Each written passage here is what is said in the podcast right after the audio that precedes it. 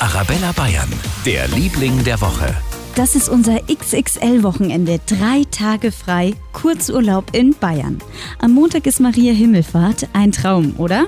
Was sagen die Nürnberger dazu? Weil man sich Zeit für die Familie nehmen kann und Dinge machen kann, zu denen man sonst nicht kommt, wenn man arbeiten muss. dass man lange ausschlafen kann, dass man feiern kann. dass das Geld trotzdem weiterläuft, obwohl man nicht arbeitet. Ja, warum nicht? Geld fürs Nixtun hätte ich immer gern.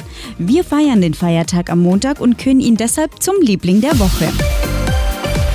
Für ganz Bayern, der Liebling der Woche auf Arabella Bayern.